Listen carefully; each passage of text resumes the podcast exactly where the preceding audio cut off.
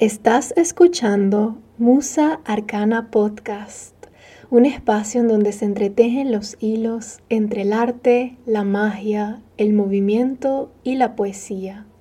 Soy Natalie Muhammad, una astróloga ecléctica, tarotista mitopoética, bruja y fisioterapeuta.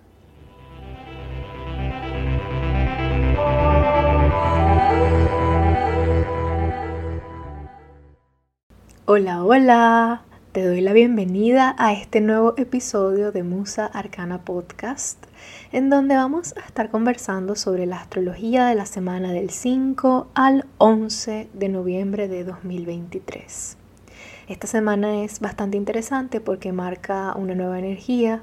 Tenemos dos ingresos planetarios bien interesantes. Venus ingresa en su hogar diurno que es Libra y Mercurio ingresa en Sagitario. Así que vamos a tener un gran movimiento durante esta semana. Eh, la astrología de este mes sigue siendo bastante intensa y se podría decir que estos ingresos planetarios son como un vaso de agua fría en una semana muy calurosa. Vamos a comenzar con el 6 de noviembre de 2023 con el primer tránsito de la semana que es Venus en 28 grados de Virgo, Trino Plutón en 28 grados de Capricornio.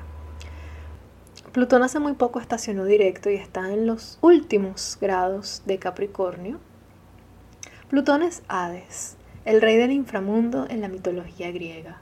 Plutón representa todas las riquezas bajo tierra, pero también representa la obsesión, representa el poder, y en Capricornio nos puede hablar sobre las tradiciones, sobre los sistemas tradicionales que llevamos.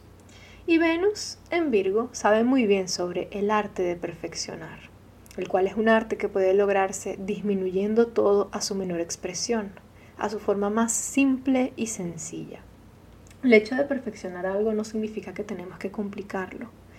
Perfeccionar también significa discernir, y diseccionar lo que tenemos hasta llegar a su expresión más detallada y simple. Con este tránsito pienso en los recursos que adquirimos cuando observamos nuestros sistemas y nos permitimos discernir entre cuáles son las tradiciones con las cuales queremos romper y cuáles son las tradiciones que queremos preservar. Hay sistemas que hemos construido que son recursos fundamentales y son extremadamente valiosos. Hay sistemas que hemos heredado que son recursos fundamentales y son extremadamente valiosos. Hay sistemas que hemos construido que solo causan destrucción en nuestras vidas. Hay sistemas que hemos heredado que solo causan destrucción en nuestras vidas. Nuestra tarea es discernir entre cuáles queremos regar y cuáles queremos arrancar de raíz. Y esta es una invitación a llevar tus sistemas a su expresión más simple. Desnúdalos. Libéralos de las ilusiones y los elementos decorativos que solo camuflan su esencia. Permítete ver la realidad de las estructuras que sustentan quién eres, pues esa realidad es la que se manifiesta en tu relación con el mundo, en, tus relaciones interpersonales, en la relación que tienes contigo. Elige lo que ya no te pertenece y destruyelo. Siéntate con los escombros, haz las paces con lo que fue y ya no es. Pronto construirás algo nuevo. El 7 de noviembre de 2023 Mercurio en 25 grados de Escorpio forma un trino con Neptuno en Neptuno retrógrado en 25 grados de Pisces. Este tránsito me hace pensar, o bueno, todo el tránsito de Mercurio en Escorpio ha estado caracterizado para mí con este encuentro con los monstruos que habitan en las sombras. Y he hablado bastante sobre esta necesidad de no demonizar a los monstruos, hay una frase que he mencionado y la vuelvo a mencionar en este momento porque me parece bastante relevante, es una frase que me gusta bastante, y es la siguiente frase de Guillermo del Toro.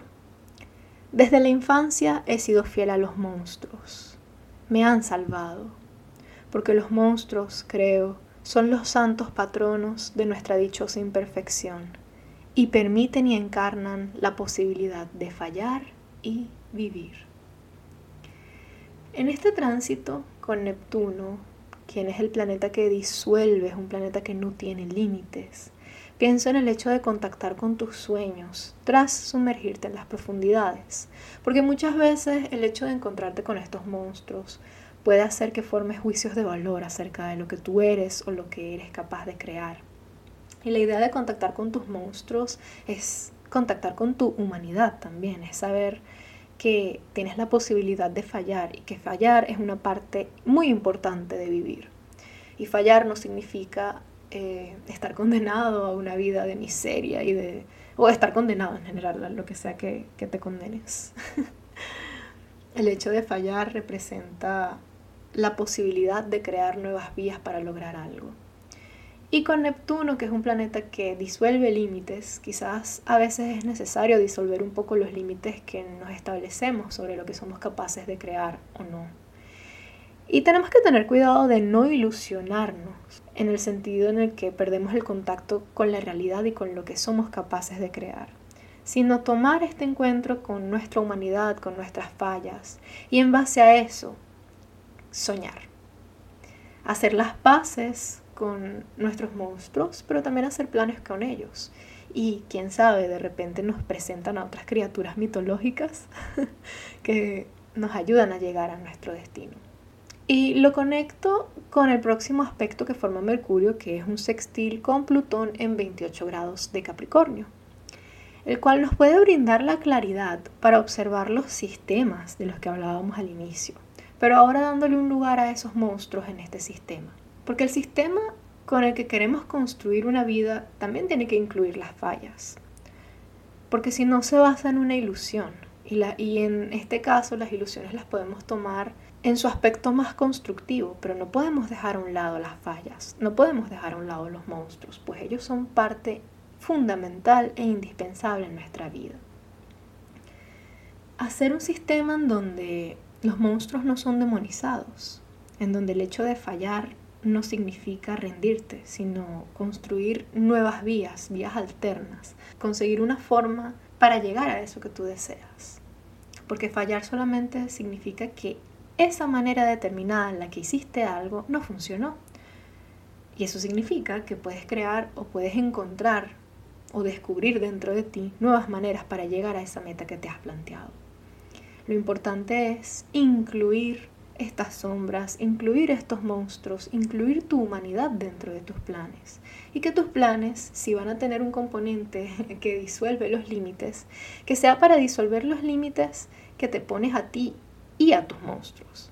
No para ilusionarte con una perfección que no puedes alcanzar siendo una persona humana. si hay sistemas que ya no corresponden a tu a tu realidad, eres libre de desterrar a todas las criaturas que no resuenan con tu mundo. Y si no quieres hacerlo de una forma violenta, pues quizás también puedes darles vacaciones indefinidas. Pero lo importante es no ilusionarte con un mundo en donde las fallas no forman parte de tus estructuras. Porque de nuevo las fallas son necesarias, son parte del camino. Luego, ese mismo día tenemos el ingreso de Venus en Libra. Esto marca un antes y un después porque Venus es uno de los planetas benéficos y va a estar ingresando en su hogar diurno, en su hogar de aire. El aire es el elemento de la libertad y Libra particularmente corresponde al arquetipo que lleva todo en una balanza, un arquetipo de justicia, un arquetipo que al tener la presencia del nodo sur allí nos puede hablar mucho del desapego, el desapego en nuestras relaciones interpersonales, en nuestra relación con el mundo. Esto nos otorga un espacio para poder observar las cosas, quizás desde una forma un poco más objetiva. Libra está caracterizado por ser un arquetipo que representa el balance entre las cosas, el, el, equilibrio en nuestras vidas, el equilibrio entre lo que pensamos y lo que hacemos, el equilibrio entre nuestra opinión y la opinión de las otras personas, y el hecho de que Venus ingrese aquí es como un aire, un aire fresco. El hecho de poder tener un espacio para calmar nuestra mente y discernir entre lo que está bien y lo que está mal. Y, hablar de bien y mal no según lo que la sociedad plantea que es el bien y el mal, sino lo que nos hace bien y lo que nos hace daño. Poder ponerlo en una balanza y preguntarnos qué es más importante. Venus es el planeta que representa todas las relaciones interpersonales, también las relaciones románticas, pero en general para mí Venus representa nuestra relación con el mundo, nuestra relación con, nuestra humanidad, nuestra relación con la divinidad, pero también representa lo que es valioso, la belleza, lo que nos hace soñar, eso que anhelamos, representa nuestros deseos. Y el hecho de que Venus esté en su hogar puede ayudarnos a discernir entre lo que deseamos realmente, en lo que deseamos para nuestras vidas. Y como mencioné, el nodo sur se encuentra en este signo. El nodo sur es la cola del dragón, es ese punto en donde desechamos las cosas que ya no nos sirven. Y Venus, al ser un planeta benéfico, un planeta, un planeta que trae armonía, un planeta que busca estabilizar las cosas, puede que nos ayude a desechar con más conciencia, nos ayude a discernir, nos da como esta libertad mental para poder discernir entre lo que de verdad ya no corresponde a nuestra realidad. Lo que ya lo único que hace es quitarnos un espacio que puede ser utilizado para cosas mucho más constructivas, para el polo opuesto de Libra que es Aries, el enfoque en nuestro propio camino heroico. La cualidad correctiva de Libra, que viene después de, Virgo, es que en Virgo nos enfocamos en perfeccionar, en discernir, en ver lo que puede ser cambiado, en ver la mejor expresión de las cosas. Pero luego en Libra tomamos un punto neutro. Nuestro enfoque ya no es el hecho de estar perfeccionando y cambiar y ver los detalles más minuciosos de las cosas y encontrar las imperfecciones, sino sentarnos con las cosas y pesarlas. Ya nos tomamos el tiempo de perfeccionar. Ahora tenemos que ver con qué nos quedamos y ponerlo en una balanza. Ya no se trata de perfeccionarlo todo, hay cosas que simplemente necesitan ser desechadas. Y Venus, que es un planeta, como ya he mencionado, benéfico en la astrología tradicional, un planeta que otorga cosas buenas, es un planeta que nos otorga armonía y tranquilidad, pues nos enseña que muchas veces para poder alcanzar esta armonía tenemos que desechar otras cosas, tenemos que hacer un espacio. Luego, el 10 de noviembre de 2023, tenemos el próximo ingreso que es Mercurio ingresando en Sagitario. E inmediatamente, al ingresar en Sagitario, forma una cuadratura con Saturno en Pisces, que acaba de estacionar directo. Entonces es una energía que es como que Mercurio sale de las sombras, sale del inframundo que representa Escorpio, sale de este encuentro con los monstruos de los cuales hemos estado hablando, y luego ingresa en el terreno, en el fuego de Sagitario. Sagitario es un signo que está caracterizado por tener mucho optimismo, por tener una visión de la vida muy expansiva, pero justo al ingresar es como que choca, se encuentra con una pared, se encuentra con un límite que es el límite de Saturno. Saturno que acaba de estacionar directo, un Saturno que tiene una energía bastante potenciada en este momento. Y es como, se me ocurre esto, querer salir a un jardín, a tu próxima aventura y luego chocar con una pared de cristal o una pared de vidrio que no viste. Y quizás esta energía tan expansiva de Sagitario, quien está regido por Júpiter, que es el antagónico de Saturno, si Saturno dice que no, Júpiter dice que sí. Esto puede manifestarse como no saltar a las cosas o no querer huir de estas sombras, sino sentarnos con los límites. Es como que la vida nos dice, no, ya va, espérate. No se trata de huir, no se trata de escapar de este inframundo, sino de, dejar que las experiencias que adquiriste en este espacio puedan ser parte de la estructura de tu vida. Que todo esto que tú viviste pueda formar parte de tu sistema para discernir entre lo que quieres para ti y lo que no. Pero también es como un aspecto de bastante resiliencia de saber adaptarte a las circunstancias y de saber que no todo se trata de explorar a un nivel externo, sino explorar dentro de ti las infinitas posibilidades que tú tienes para cambiar. Pisces es un signo mutable, es un signo que constantemente está en un proceso de transformación. Para mí Pisces es el océano. El océano es el cementerio más grande del mundo. El océano alberga muchas criaturas y muchos secretos de los cuales no tenemos ni idea de qué sucede allí muchas criaturas que pueden ser monstruosas, pero también criaturas. El océano ha dado pie a, crear muchas criaturas fantásticas. Y el océano no tiene límites realmente. Tú no puedes definir el límite entre, por ejemplo, lo que es el, el, el, agua y la costa, porque es algo que siempre está en, en constante cambio, así como las mareas, que forman parte de diferentes ciclos. Así que esta cuadratura nos habla de no adentrarnos mentalmente a las cosas con un optimismo que está basado en ilusiones, sino confrontarnos con lo que realmente está enfrente de nosotros y saber que dentro de nosotros tenemos todo lo necesario para cambiar y adaptarnos a lo que sea que se presente en nuestras vidas. Finalmente, el 11 de noviembre tenemos una oposición entre Marte en Escorpio y Urano en Tauro. Esta oposición es bastante interesante porque a medida de que los planetas personales van atravesando las aguas de Escorpio, pues se oponen a este Urano. Un Urano, eh, Urano representa los cambios, representa la rebelión, representa la, la disrupción de lo que se conoce, y en Tauro se ha estado manifestando en torno a nuestra relación con nuestro cuerpo, a nuestra relación con nuestros sentidos, a todo eso que se encuentra a nuestros alrededores, a nuestra relación con lo que es material, con las cosas y las necesidades básicas como el hecho de alimentarnos, el hecho de dormir. Cuando Marte está en su hogar se opone, esto puede representar una confrontación con los cambios que representa Urano en este axis. Tauro es el cuerpo y se podría decir que Escorpio es la psique. Tauro es la superficie y Escorpio corresponde a las raíces. Entonces esta oposición entre lo que es nuestra energía vital, nuestra capacidad de lucha, puede ponerse a prueba con algo que es inesperado, con una actividad que resulta de una forma en la que no pensábamos que iba a resultar o sale completamente diferente a lo que esperábamos.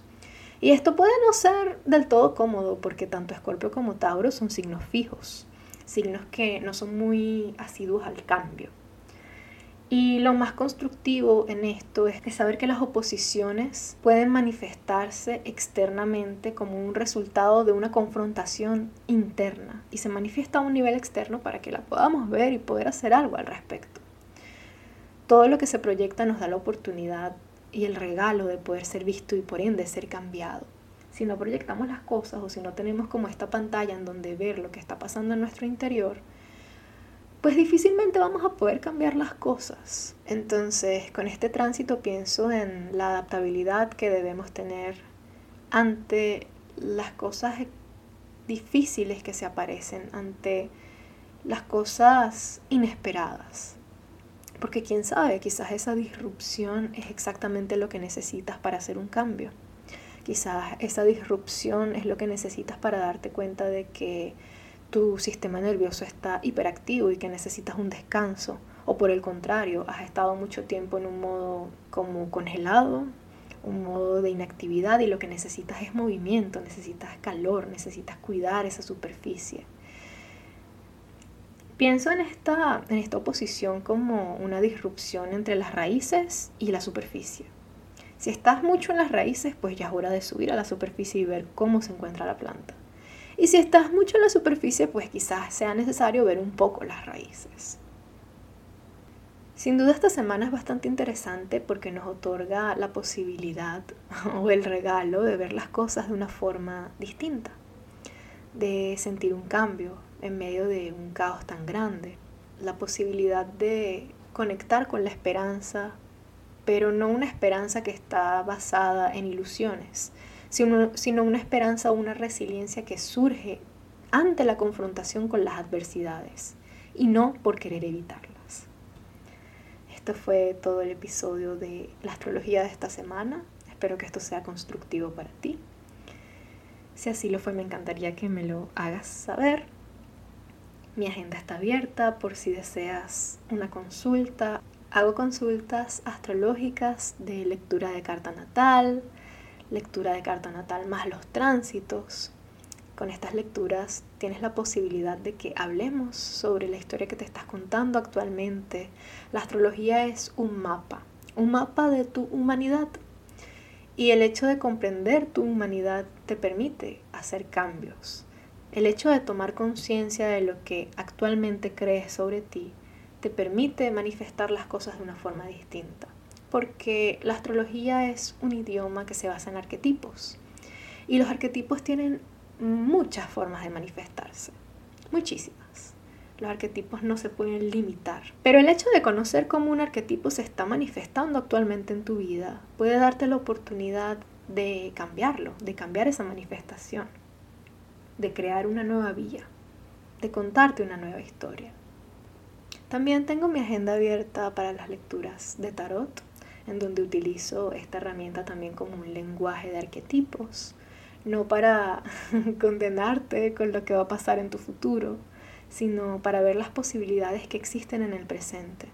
Ambas son herramientas que utilizo para el crecimiento personal y pienso que estas maravillosas herramientas nos permiten conectar con lo que ya está pasando, conectar con el lenguaje del inconsciente, que es el lenguaje de los símbolos, el lenguaje más rico y sabio de todos. Si te interesa una consulta, Puedes escribirme por Instagram o por mi correo musaarcana.gmail.com. Nos vemos pronto. Que estés muy bien.